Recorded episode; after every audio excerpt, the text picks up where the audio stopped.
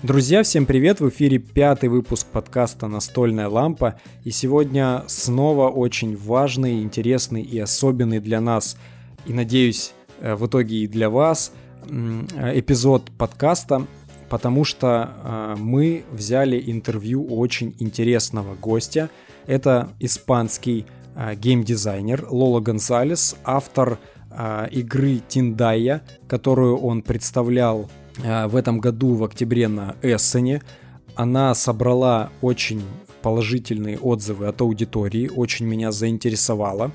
Я написал э, автору, мы с ним познакомились, и я был очень удивлен, когда он предложил мне поиграть в эту игру вместе с ним в Tabletop симуляторе. Я, естественно, согласился на это предложение, и еще в ноябре мы поиграли втроем вместе с одним из его тестеров – она мне очень понравилась, и я на тот момент решил, что я просто обязан взять у него интервью, чтобы он в подробностях рассказал вам о том, как он пришел к этой идее, как он разрабатывал э, Тиндаю, почему он решил открыть свое собственное издательство для того, чтобы выпустить э, свою игру. Также об итогах его присутствие на выставке. В общем, очень много всего интересного он э, рассказал. Я безумно ему благодарен за то, что он согласился на это интервью. И этот выпуск еще должен был выйти в ноябре, но он отложился из-за того, что работы по нему было очень много. Мы постарались сделать для вас действительно интересный эксклюзивный контент. Э, а, я заморочился с э, дубляжом, и в целом выпуск получился очень сложным э, в производстве, э, поэтому я сейчас э, кратенько буквально обрисую, о чем игра, чтобы вы примерно понимали. А, а все уже подробности вам расскажет непосредственно автор в рамках интервью. В общем, Тиндая — это евроигра с элементами выживания, где вы управляете своим племенем аборигенов на Канарских островах в 15 веке. А, и вам нужно выживать в это сложное, непонятное для них суровое время, когда на них покушаются конкистадоры, пытающиеся их а, выселить с их земель, а также гневаются боги, насылают на них цунами, извержения вулканов, а, ландшафт островов постоянно меняется. В общем, вечно творится какой-то хаос, и вам нужно выжить, не дать конкистадорам Э, захватить ваши земли. Но все остальное вы уже узнаете из интервью, к которому мы, собственно, и переходим. Привет, Лола, я рад тебя приветствовать и спасибо, что согласился на интервью.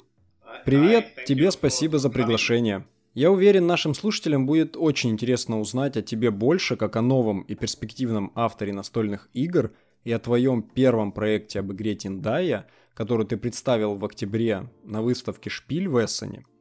Но для начала расскажи, пожалуйста, как долго ты увлекаешься настольными играми, какая игра привела тебя в это хобби и какие настолки сейчас в твоем личном топе? М-м, серьезный вопрос. Я играю в настольные игры всю свою жизнь. В молодости меня окружали такие настолки, как Монополия или Тривия. Я временно прекратил играть э, во время учебы в университете, потому что нужно было сфокусироваться на занятиях. Но затем, примерно 15 лет назад, я снова стал приобретать э, новые игры. Начал я с Каркасона и колонизаторов и был поражен, насколько разнообразным в то время был выбор настольных игр.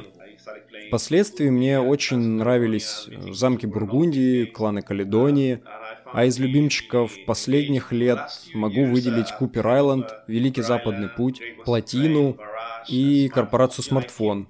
В целом, я стараюсь регулярно обновлять свою коллекцию. Для меня это еще и источник э, вдохновения, когда ты видишь, какие игры делают другие люди и какие идеи им приходят в голову.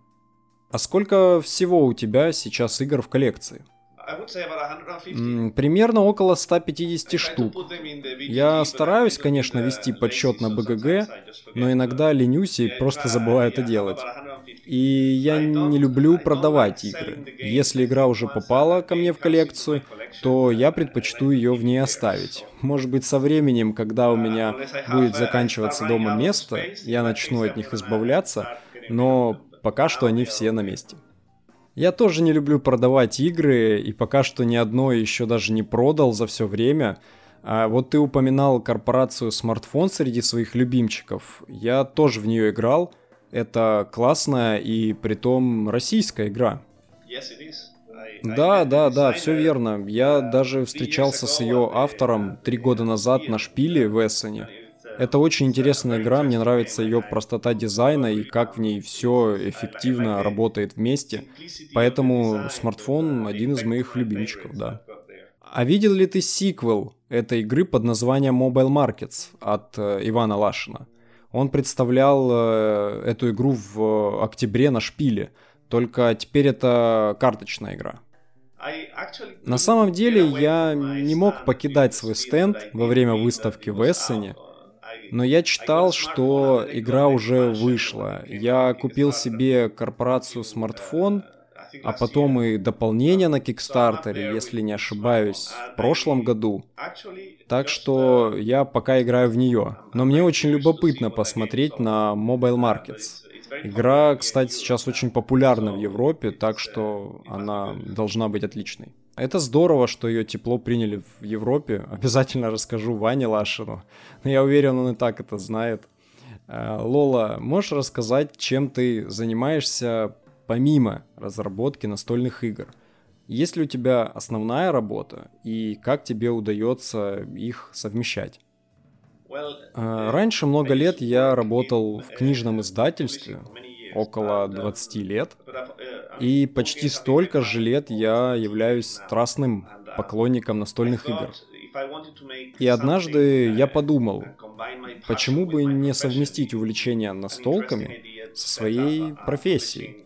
А, было бы здорово открыть свое собственное издательство настольных игр. А, поэтому я и решил открыть э, Red Mojo, мое издательство.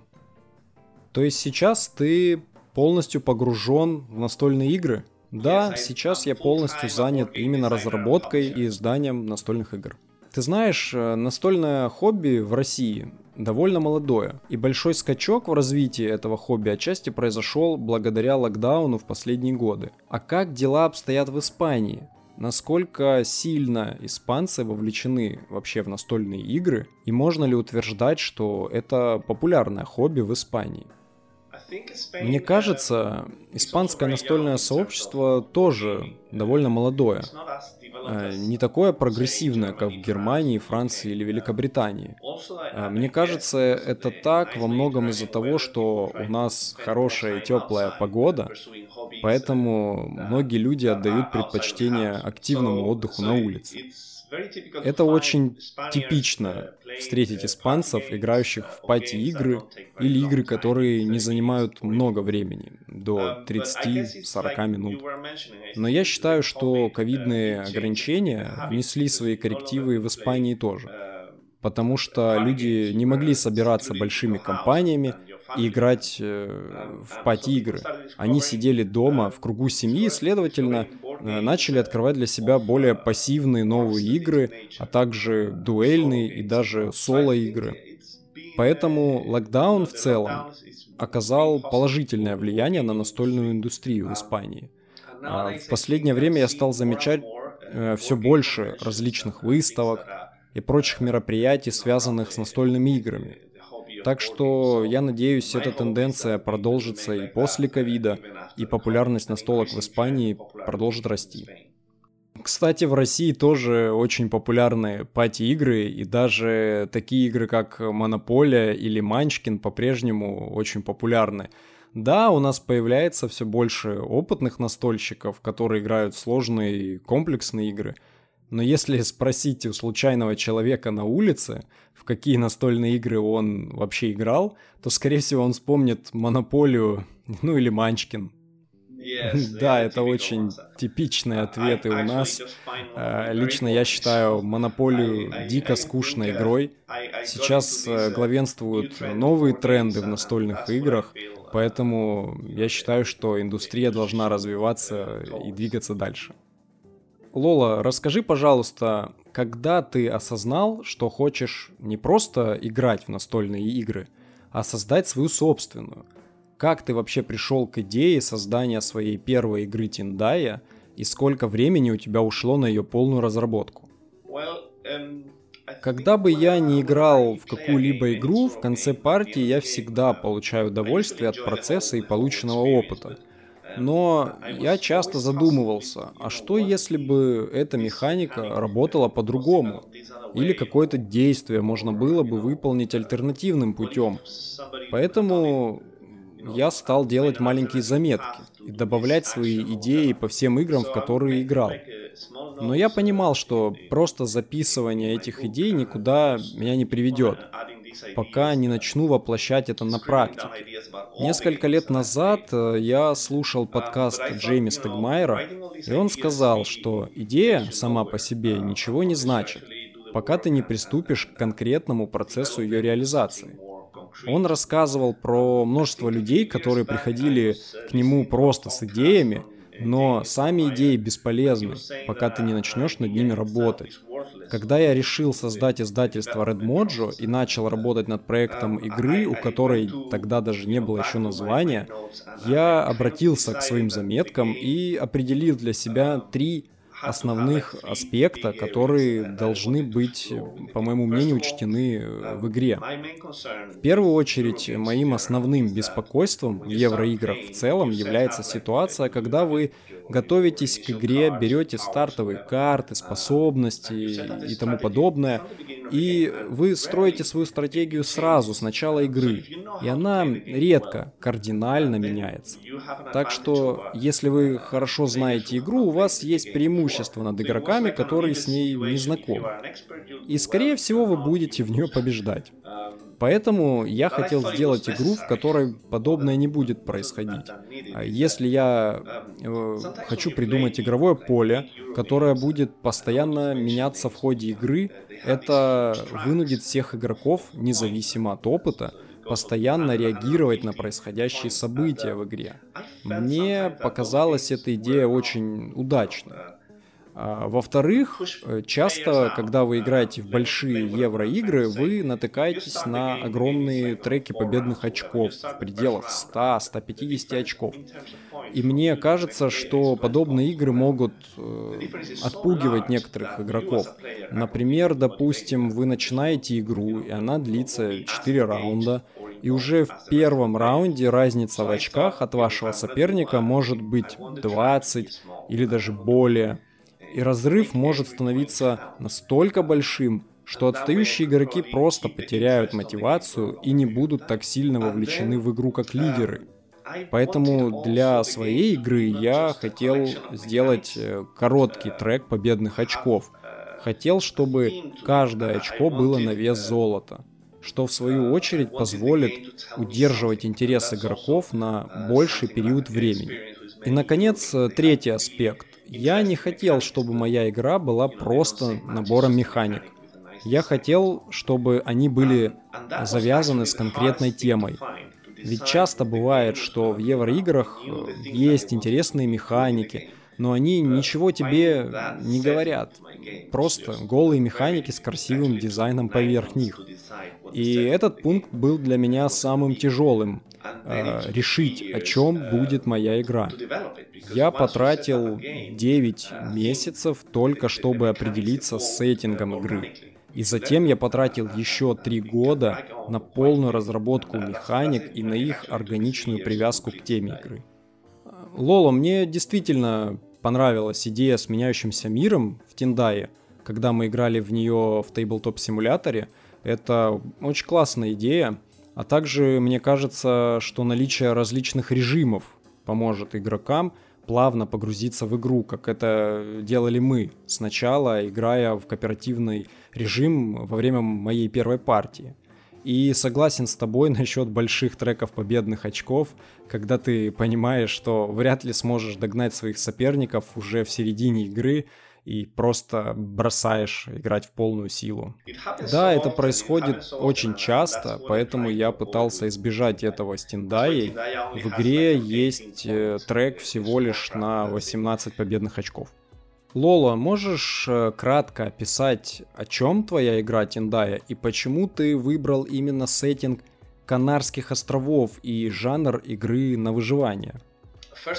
Как я упоминал ранее, я хотел создать игру с реальным, а не выдуманным сеттингом, потому что мне не хватило бы столько воображения. Поэтому я пытался обосновывать все, что я делал. И я подумал, что если я хочу сделать меняющееся игровое поле, почему бы не взять за основу острова, вулканические острова? Из этого реально могло что-то получиться. А более того, Канарские острова — это моя родина, и я не понаслышке знаю, как местная природа может влиять на изменение ландшафта островов. Некоторые из них фактически увеличились вдвое за последние 400 лет, благодаря извержению вулканов.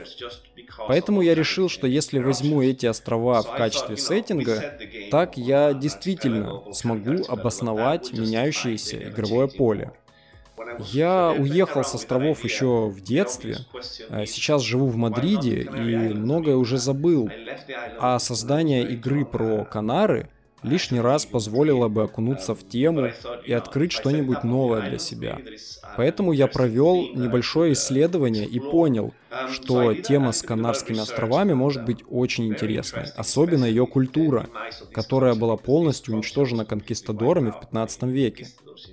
Изначально Тиндая планировалась как э, евроигра, но потом я подумал, что местные племена жили в очень сложных условиях, с извержением вулканов и прочими событиями, которые они не могли объяснить.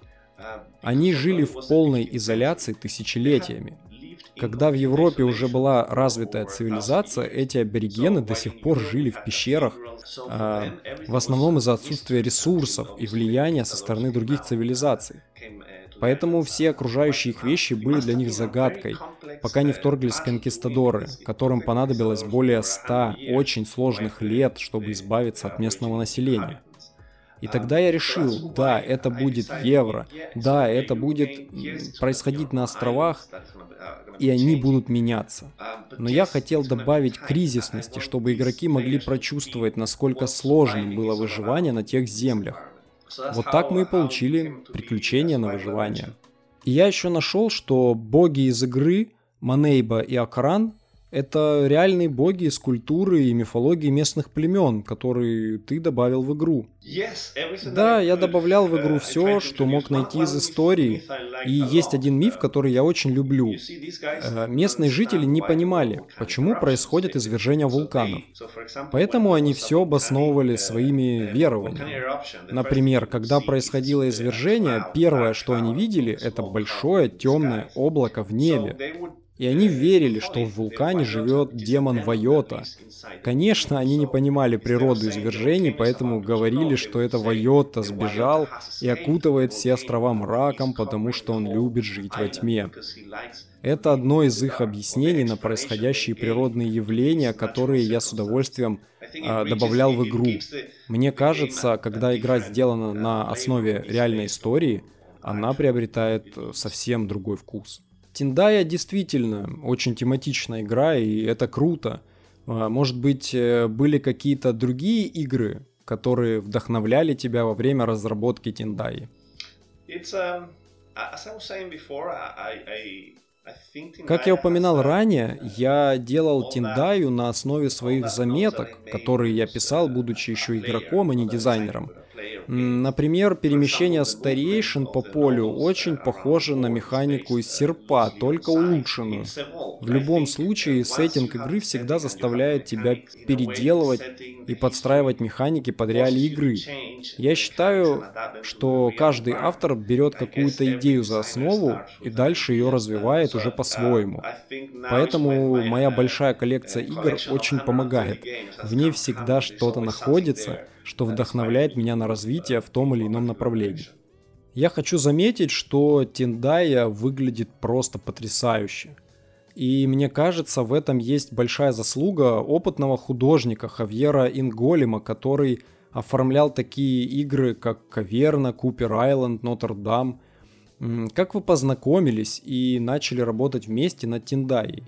Well, все началось с того, что я купил игру Cooper Island и на тот момент уже решил сделать свою игру на архипелаге, на островах.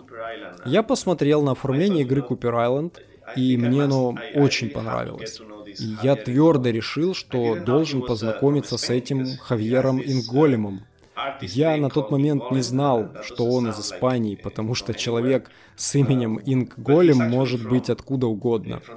Но оказалось, что он живет на юге Испании, и это замечательный человек, с которым очень приятно было работать.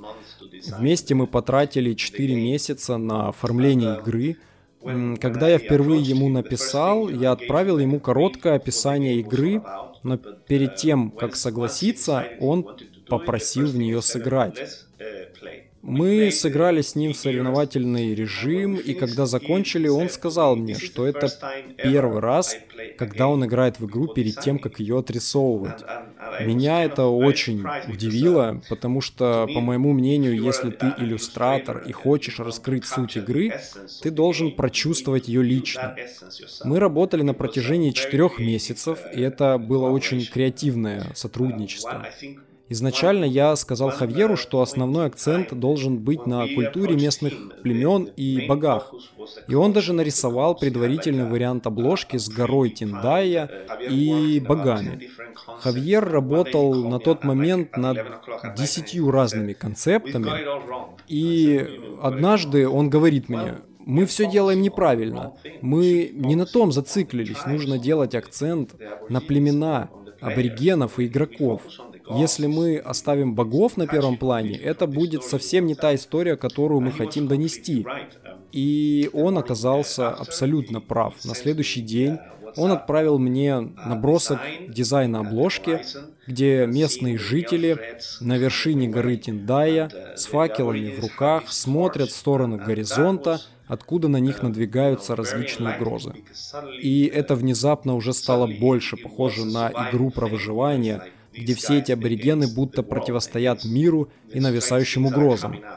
Он сделал эту обложку с аборигенами, богами и конкистадорами, но уже под самый конец разработки игры в сентябре прошлого года он предлагает полностью убрать с обложки фантастические элементы на второй план, увеличить пейзаж, а богов поместить на боковые стороны коробки таким образом, что когда смотришь на коробку игры, ты видишь только реальные угрозы.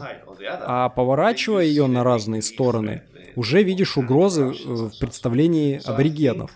На мой взгляд, этот концепт и все изменения показывают, насколько большой вклад Хавьер внес в этот проект. Для меня было удовольствием работать с ним. Он проделал большой объем работы. И лично я считаю, что оформление Тиндаи — это его лучшая работа на данный момент. В октябре этого года ты официально представил Тиндаю на выставке в Эссене. А как ты оцениваешь свое участие на шпиле? Я знаю, что в этом году выставку посетило меньше людей, чем в прошлые годы из-за локдауна. Как аудитория вообще приняла игру? Для меня uh, это было просто потрясающе. У нас не было каких-то конкретных ожиданий, потому что игра выходит только в феврале 2022 года на краудфандинг, но мы демонстрировали демо-версию игры и хотели всем рассказать, о чем вообще наша игра. Мы фактически подготовили короткую версию, состоящую всего из одной эры вместо трех, длительностью не более 75 минут. За время каждой такой сессии мы планировали донести до гостей основную суть игры. Мы начали в четверг, и примерно через 15-20 минут после открытия выставки все наши демонстрационные столики уже были забронированы на все четыре дня. Это было просто невероятно. Интерес со стороны гостей был э, просто отличным. И для меня, как для автора игры, все это было очень полезно, потому что я тестировал игру с испанскими игроками и авторами, но я не испытывал ее ни разу на игроках из других стран. И Шпиль дал мне такую возможность. Французы, итальянцы, поляки, немцы, там были игроки со всего мира. И было очень интересно увидеть, насколько по-разному люди из разных культур ощущали игру. А, хочу рассказать э, небольшую историю, которая мне запомнилась. Как я уже говорил, мы подготовили демо-версию игры на 1 час 15 минут. А, как ты знаешь, каждая эра в игре делится на три фазы, первая из которых это фаза стратегии, а, в которой игроки могут обсуждать и продумывать свои планы на игру. Затем идет фаза действий и третья фаза событий конца эры, в которой наступают конкистадоры и прочие угрозы. Так вот, у нас была группа игроков. За 20 минут мы объяснили правила, и они должны уже были начать играть с фазы стратегии. Как внезапно они все встали и потратили примерно 50 минут, просто смотря на игровое поле и детально продумывая свою стратегию, что меня просто поразило. Я смотрел на часы, и у этих ребят оставалось 10 минут, чтобы закончить, э, как они планировали успеть. А затем, после тщательного планирования, они просто сели, разыграли все за 5 минут и выиграли. Для меня это было большим открытием видеть, как игроки разных культур по-разному испытывали игру. А когда мы тестировали ее в Испании, у игроков фаза стратегии занимала минут пять. Потом они могли целый час разыгрывать действия и так далее. А эти ребята сразу потратили кучу времени, чтобы просчитать в голове все возможные варианты, и им это помогло выиграть. Мне почему-то кажется, что это были ребята из Германии, настоящие фанаты евроигр. Эссен Шпиль был для тебя первой большой выставкой, или ты уже представлял Тиндаю на других конвентах в Испании или других, может, странах? Мы показывали Тиндаю на трех выставках в Испании, принимали участие в нескольких конкурсах, и нам даже посчастливилось получить э, несколько местных наград – мы также представляли игру онлайн на выставке в Сан-Диего. Но ничего из этого не сравнится со шпилем. Это был наш первый международный большой конвент. Э, это было потрясающе. Подготовка, атмосфера, все прекрасно. С точки зрения переговоров с другими издательствами насчет выпуска Тиндаи, это также было очень полезно. Изначально у меня было запланировано всего 4-5 встреч, но в итоге я побывал на 20 встречах с издательствами из разных стран, которые проявляли интерес к локализации игры. Не знаю, удастся ли в итоге с кем-то из них э, договориться, но для нас это было правильным решением поехать на выставку. А из российских издателей кто-нибудь проявлял интерес? Я надеюсь, что скоро мы сможем что-нибудь об этом рассказать. Ты уже упоминал ранее о создании издательства Red Mojo, но почему ты решил открыть именно свое издательство, а не обратиться к большим и опытным компаниям из Европы или других стран? Um, ты знаешь, одна из причин uh, э, это мое опасение, что другие издательства возьмут игровые механики и полностью их переделают. Я также хотел контролировать э, все процессы разработки проекта от начала и до конца. Поэтому я нанял Хавьера, и мы сделали оформление игры именно таким, как я этого хотел, а не другое издательство. Я думаю, что этот вопрос в основном связан именно с контролем на всех стадиях разработки. Потому что, когда ты работаешь над проектом три года, не хочется, чтобы под конец его переделывали, а они оставили в том виде, как его планировал я изначально. А поначалу разработки Тиндаи я обращался к некоторым издательствам, и они мне советовали перенести сеттинг игры на Гавайи, сделать ее более привлекательной коммерчески. На что я отвечал им, что да, Гавайи может быть действительно более коммерчески выгодны, но это не та история, которую я хочу донести до игроков. И единственным выходом для меня стало открытие собственной компании и самостоятельный выпуск игры. Это не значит, что не будет локализаций. Наоборот, я хочу, чтобы игра появилась в максимальном количестве стран, когда она будет завершена. Для меня это просто как гарантия того, что проект никто не сможет видоизменить. Именно поэтому Эссеншпиль был очень важен для нас. Мы смогли получить необходимые контакты и открыть для себя двери для будущих локализаций игры. Да, мне тоже кажется, что Essen это действительно большая возможность для независимых издательств и молодых геймдизайнеров. Ты вырастил э, этот проект Тиндаю как э, собственное дитя, поэтому не хотел отдавать его в чужие руки. Да, да, именно так. На данный момент проект уже завершен. Он полностью отрисован, представлен и даже собрал 4 награды. Сейчас я чувствую, что ребенок уже родился и сейчас будто бы поступает в колледж. И день, когда игра будет доступна для заказа на площадке GameFound, это время сказать прощай своему дитя и поделиться им с теми, кто хочет познакомиться с игрой. Вот как раз в феврале 2022 года стартует краудфандинговая кампания на площадке GameFound – может быть, ты можешь уже раскрыть какие-то секреты о компании? Стоит ли ждать какие-то дополнения, расширения или стретч-голы? Компания стартует приблизительно в середине февраля. Это будет делюкс издание, над которым мы сейчас работаем для GameFound. Честно говоря, я не планирую дробить игру на кусочки, как делают многие издательства, пытаясь продать вам дополнение, которое по сути и не дополнение вовсе а часть базовой игры, которую просто от нее отделили, чтобы это выглядело более привлекательно на Кикстартере или Геймфаунде. Но это совсем не тот путь, который я выбрал для Тиндаи. А, эта игра как часовой механизм, в котором все детали работают вместе. Поэтому я не буду делить игру на части, просто чтобы компания выглядела нарядно. Но я работаю над тем, чтобы добавить улучшенные компоненты для делюкс-версии – Например, делюкс-коробка будет включать 7 миниатюр размером 4,5 сантиметра. Но единственное, что я не люблю, когда миниатюры добавляют просто ради самих миниатюр без особой пользы.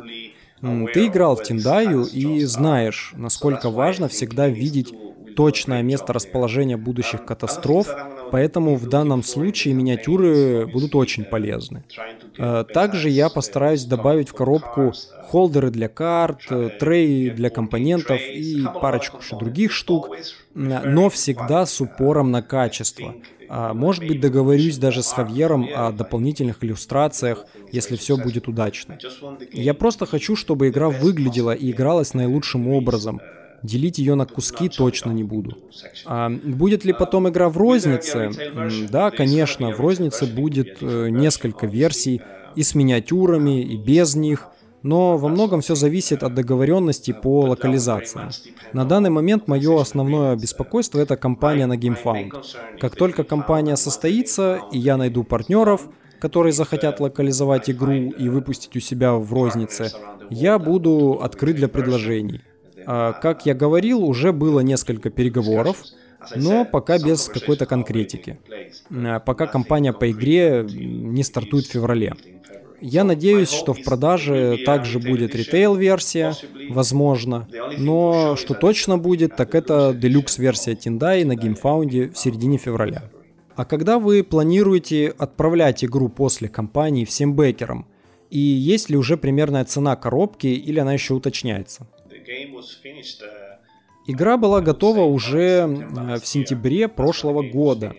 Единственное, что я делал последние 8-9 месяцев, это договаривался с заводами, чтобы убедиться, смогут ли они произвести все в том виде, как я хочу, и смогут ли обеспечить надлежащее качество.